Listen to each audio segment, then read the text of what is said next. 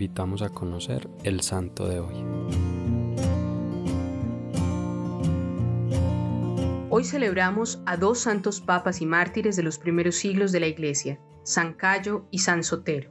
Este último nació en la localidad de Fondi, en la región de Lazio, actual Italia, a finales del siglo I. Su elección como sucesor de Pedro tuvo lugar en el año 166 y su pontificado duró hasta el año 175, siendo emperador Marco Aurelio. Se cree que en este año murió mártir, aunque se ha registrado como una época de relativa paz, continuó dándose la persecución a los cristianos, razón por la cual Sotero finalmente perdió la vida, dando testimonio de Cristo a través del martirio. Durante el tiempo de su pontificado, surgió en Frigia, región de Anatolia, actual Turquía, la herejía montanista a partir de las predicaciones de un sujeto llamado Montano, quien, proclamándose como profeta, afirmaba haber tenido una visión, desde la cual predecía el inminente fin del mundo y llamaba a un riguroso puritanismo, llegando a afirmar que la Iglesia no tenía el poder de perdonar los pecados, prohibía incluso el matrimonio, negando su valor sacramental, realizaba una serie de ceremonias extravagantes con supuestas profetisas que decían estar poseídas por el Espíritu Santo. El Papa Sotero combatió esta herejía, defendiendo las verdades del Evangelio con claridad y valentía se ha conservado una carta en la que San Dionisio habla de la bondad paternal del Papa, en particular con aquellos que habían sufrido persecución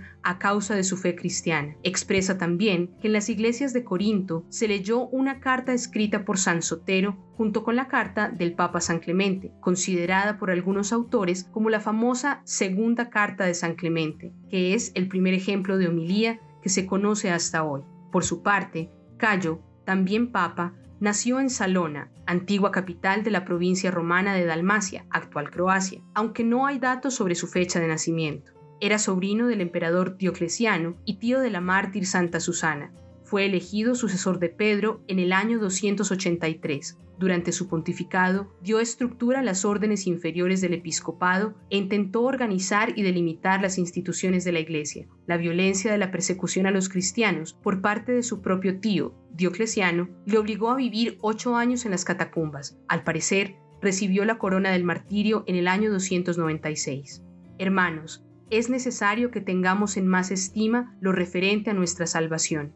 Así comienza la homilía muy probablemente escrita por San Sotero, quien, al igual que San Cayo, tuvo en primer lugar a Cristo y puso su salvación y la de los fieles de la Iglesia por encima de su propia vida. Ambos fueron testigos valientes del Evangelio, que predicaron la verdad para cuidar las almas y defender a la Iglesia de los ataques de enemigos, herejes y falsos profetas. Hoy también la Iglesia sufre persecución, externa e interna. Son múltiples los dioclesianos que ven en la fe católica una enemiga para sus intereses personales y sus ansias de poder. Muchos también, al igual que Montano, se autoproclaman profetas, algunos anunciando catástrofes y apartando a los corazones de la misericordia divina, otros trastocando la liturgia y edulcorando el Evangelio, adoptando ideologías que le son contrarias y alejando a las almas de la verdad. Que nuestra tarea sea vivir de veras como los santos Cayo y Sotero, el don profético que hemos recibido en el bautismo, no para proclamarnos a nosotros mismos, sino para proclamar la verdad,